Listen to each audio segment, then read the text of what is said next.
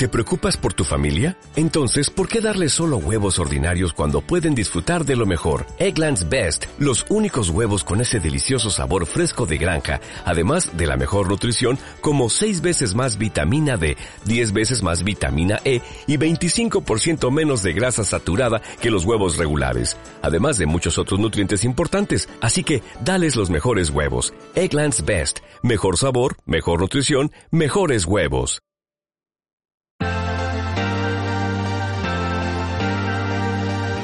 Gestión del patrimonio en cierre de mercados.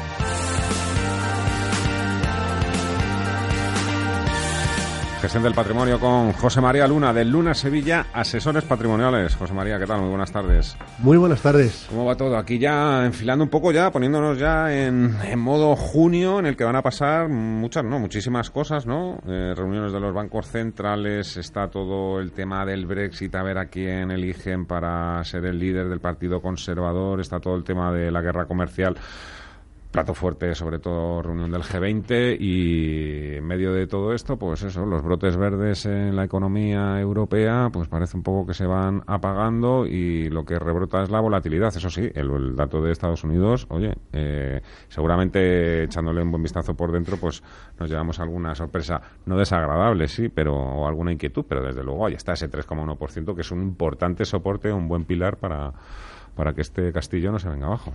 Sí, quizás ha sido menos bueno el, dato de ventas de viviendas nuevas, ¿no? Casi que se ha sido peor del que se estaba esperando, ¿no?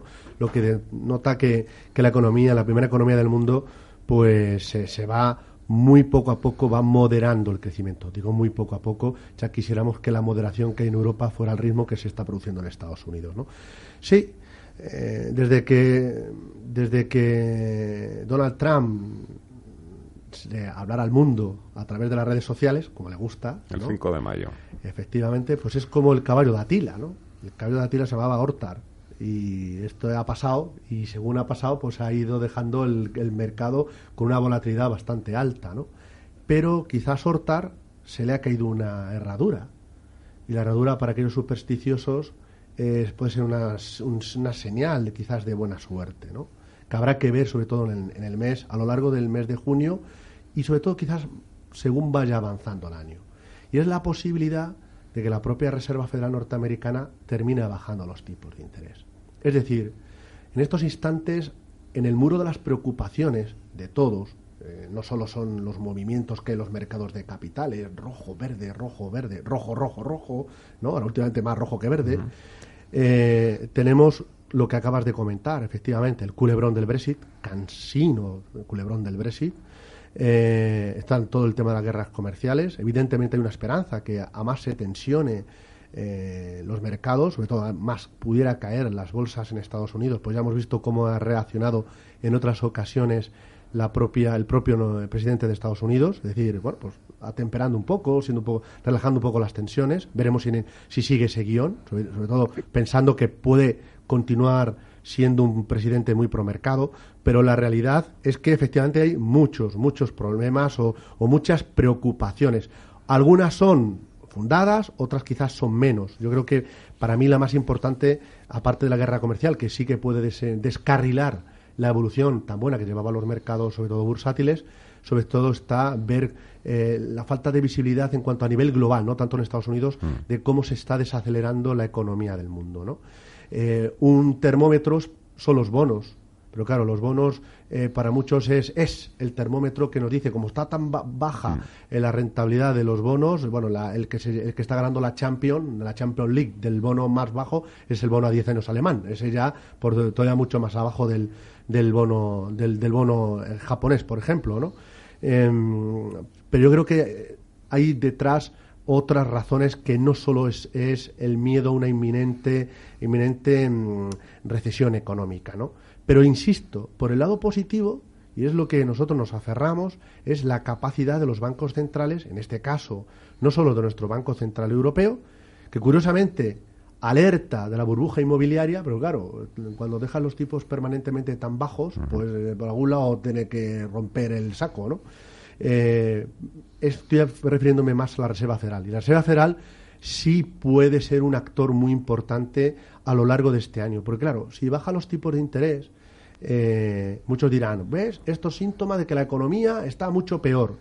Bueno, mm, pero será, dará alas, dará alas a ciertos activos. De hecho, estamos viendo, a diferencia de lo que ocurrió el año pasado, como si existen activos que se están descorrelacionando en estas caídas. Hay sectores que aguantan mucho mejor. Y aquí lo hablábamos, eh, lo hemos hablado en, varios, varias ocasiones, el sector utilities europeo, sin ir más lejos, no corrige de la misma manera. También hay mercados que en toda esta guerra comercial están saliendo beneficiados. Brasil, Latinoamérica. Es decir, Brasil es un gran socio comercial de China y Brasil vende soja, vende eh, hierro, vende otro tipo de materias primas y China pues lo compra. A pesar de las tensiones que se han originado con Bolsonaro, curiosamente el viceprimer ministro brasileño ha estado en Beijing, ¿no? Y ha dicho que, oye, yo veo con buenos ojos todo lo que está pasando con... O sea, veo con buenos ojos a Huawei, ¿no? Huawei no me veo tan mal, tan mala compañía, no le veo ese demonio de siete cabezas, ¿no? Los brasileños también están jugando sus bazas en esta, en esta guerra comercial y, bueno, siempre hay perdedores y puede haber un ganador. Insisto, Brasil está aguantando mucho mejor por supuesto, insisto, sectoriales o, temáticas como puede ser el utilities y en la parte de bonos, a, lo, a diferencia de lo que ocurrió el pasado ejercicio, donde mucha gente todavía en su carne, en carnes propias, como decía la pasada semana, eh, están todavía con el miedo de decir, ay madre, que va a pasar lo del año pasado, cae la bolsa, cae la deuda. Bueno, pues este año los fondos de deuda, eh, las inversiones de deuda de largo, medio largo plazo, sobre todo norteamericana, hmm. están aguantando y no solo aguantando, sino que están subiendo. Con lo cual, sí existen activos que en estos instantes descorrelacionan.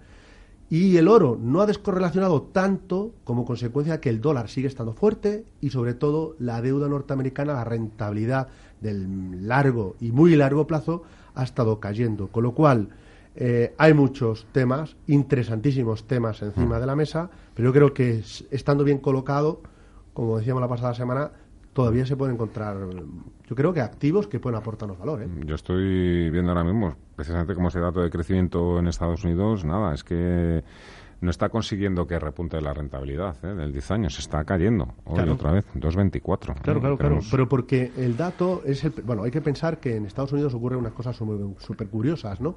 Es decir, este dato que ustedes han visto luego se va a volver a revisar, luego saldrá el dato definitivo, ¿no? Es decir, hoy es un 3,1, a lo mejor el siguiente dato sale un 3,2 y dice, uy, qué bien, y luego el siguiente sale un 3. Entonces, hay que ir viendo los datos eh, cuando se vayan confirmando. Estamos hablando del primer trimestre, pero ya estamos eh, casi, casi acabando, o estamos en el ecuador del segundo trimestre. Y hay otros datos, otros indicadores de la economía norteamericana que no apuntan precisamente a, que la economía se esté reacelerando, sino, y repito, se está moderando. Entonces, eh, el mercado lo que quiero oír, esto es difícil, ¿no? Quiero oír a un Powell decir, oiga, eh, si esto se pone difícil, aquí está el banco. Es decir, lo que dijo Draghi, que está a punto ya de marcharse, y ahora generarán muchas quinielas de quién le va a suceder, es decir, haré todo lo que sea necesario para salvaguardar el euro. Pues en este caso será, haré todo lo que sea para que eh, la economía norteamericana no entre en recesión. Pero eso es muy difícil de verdad. Yo creo que el mercado ahí se equivoca o quien esté en el muy corto plazo pensando en que el mercado tiene que subir sí o sí porque necesitamos al, Banco Central, al gran Banco Central, en este caso la Reserva Federal, saliendo como séptimo de caballería a defender a la primera, las principales bolsas del mundo. ¿no? Yo creo que son otro tipo de cosas y en este sentido falta eh, catalizadores macroeconómicos y microeconómicos importantes. Y luego tú has dicho algo muy importante. Junio en, el tablero de ajedrez, eh, donde a Powell le gusta jugar uno a uno, no le gustan las multipartidas, pues se va a dilucidar, eh, pues yo creo que algo muy importante, que es entre China y Estados Unidos ver ese pulso, porque ya esta guerra se va recrudeciendo y hay algo muy importante. Ya China, yo recuerdo hace poco que estaba en Bilbao y me decía un cliente que, que si China podría vender deuda americana, ¿no? Y digo, ¿y para qué? Es decir, ¿dónde va a encontrar China un activo que le dé una rentabilidad como la que le da eh, y encima para hacer caer el dólar y apreciarse a lo mejor el yuan? ¿no? Es decir, no, China tiene otros mecanismos. Y uno de ellos, o dos de ellos, ha sido algo, uno, el aviso de que los materiales raros, cuidado, que son muy necesarios para el coche eléctrico o para los smartphones, por ejemplo, y en eso China puede, entre comillas, vetar lo que son el suministro de ese tipo de materiales raros algunos ya los tiene y otros puede tenerlos a, a, través de su influencia en África. Y luego el segundo punto, y esto no olvidemos, hoy en un diario eh, anglosajón, eh, precisamente un alto ejecutivo de la compañía, de gran compañía teleco tecnológica china, de Huawei, avisaba de que eh, hay 1.200 compañías norteamericanas afectadas por, por, China. De hecho, su representante legal, por el tema de la, de la posible demanda de, de Huawei en, en, Estados Unidos, habla de que me sonaba algo del pasado, ¿no? Es decir, hoy le ha tocado a esta compañía, a nuestra compañía, la siguiente puede ser tu compañía y la siguiente puede ser tus propios clientes, es decir, la siguiente puede ser tú, ¿no? Entonces, yo creo que eso, vamos a ver hasta dónde es capaz de tensionarse. Si se tensiona mucho, repito, es una variable que invita, por supuesto, a la cautela, sobre todo en la parte táctica en estos instantes, a la parte estrategia, eh, todavía existe esa esperanza de esa herradura que se le puede haber caído al caballo cuando habla. Donald Trump. Yo me imagino que ahora vosotros en Luna Sevilla Asesores Patrimoniales empezaréis a tener más demanda, pues no sé, de, de fondos de renta fija a corto plazo, al menos que preguntarán los clientes, fondos de retorno absoluto. Eh, fondos de, de, bolsa con un perfil mucho más defensivo. Yo me imagino que ahora mismo son los que más, por los que más os preguntan, pero al mismo tiempo también estarán todos aquellos porque tengan un, no lo sé, ¿eh? Un World Technologies y le ponemos por delante el nombre que queramos de cualquier gestora o los Grupama Venir Euro, todos estos que están ahora también tan expuestos a medium y small caps en Europa, donde la situación tampoco termina de un poco ahora mismo eh, es lo que estáis notando de gente un poco preocupada por mantener esos fondos eh, que tengan un perfil a largo plazo. ¿eh? Claro, vamos a ver, no tanto. Lo que pasa es que, repito, mucha, muchos eh, inversores se hacen la pregunta de si no estaremos en una réplica de lo que ocurrió el pasado ejercicio. ¿no? Un primer parte del segundo trimestre bueno, en el 2018, y luego se fue estropeando hasta tal punto que las caídas fueron muy notables. ¿no? Entonces, eso, ese miedo todavía está ahí. Entonces, lo que nos están demandando es protégeme eh, hay dos umbrales súper importantes que cualquier asesor financiero debe de tenerlo muy presente. Es decir, una cosa es la gestión de los numeritos, de los números rojos o verdes, y otra cosa es la gestión de las emociones. Y esto es vital. Y el que no lo entienda hmm. es que no se pone la piel y los zapatos del, del personaje más importante de este libro, que es el ahorrador. Y en ese sentido es, hay que gestionar muy bien el umbral del sueño, ver cuál es la tolerancia a la pérdida y también gestionar adecuadamente el umbral de la satisfacción. El umbral del sueño, que significa que no nos quita el sueño en nuestras inversiones. Nuestras inversiones. Para que podemos dormir a pierna suelta. Claro, es decir, pues yo tengo. No, es que no, no, no, nadar contra corriente, decir, no, porque esto yo tengo la. no sé, eh, soy capaz de, tener la clarividencia suficiente de que el día tal va a subir el mercado porque mm. va a salir no sé quién y va a decir estas palabras mágicas como una pócima. Miren ustedes, eso es una imbecilidad. Si, si alguien lo dice eso y alguien se lo dice, no estaría trabajando en el sector financiero, estaría para, trabajando para él mismo mismo. Eh, así de claro, es decir, aquí hay que trabajar humildemente todos y cada uno de los días y trabajar con los datos que tenemos y a veces con los ruidos, muchas veces que hay, que ya le digo, pues a nivel político, que meterse en la cabeza de un político es lo más complicado, yo creo que pueda haber, porque es meterse en la cabeza de un ser humano y encima con, con muchas con muchas intenciones, ¿no? Entonces, dicho esto, hay que gestionar, insisto, esos dos umbrales. Y ahora mismo yo creo que has dicho algo muy clave. Oye, yo tengo un producto de tecnología o tengo un producto que invierte en el bolsa americana o invierte... Mm, yo, el día 1 de enero, si me hubiera ganado un 10 o un 12%, estaríamos satisfechos. Eh, empieza a tocar ese nivel, porque antes ganaba un 16 o un 18 o un veintitantos. ¿Qué hago? ¿Qué hago? Ayer en la bolsa norteamericana el SP500 más o menos tocó la media de las 200 últimas sesiones, que si lo pierde se podría ir más abajo, niveles de 2.550, nivel de análisis técnico. ¿no? El tema está en que alguien que lo esté siguiendo puede decir, ¿y yo voy a estar dispuesto a, que caiga la bolsa otro 8%? A lo mejor, a mí no me gusta hacer timing, pero lo que sí que recomiendo, o lo que sí que recomendamos es aplicar el sentido común. Y el sentido común me dice, a nivel táctico, reducir riesgo y consolidar beneficios y a nivel estratégico no marcharme totalmente de la bolsa si mi perfil de riesgo así lo admite. Y en ese reducir riesgo, que eso sí que nos lo están pidiendo mucho nuestros clientes, y está en esta etapa profesional, insistimos mucho en ello, es el low cost con la alta calidad en el asesoramiento.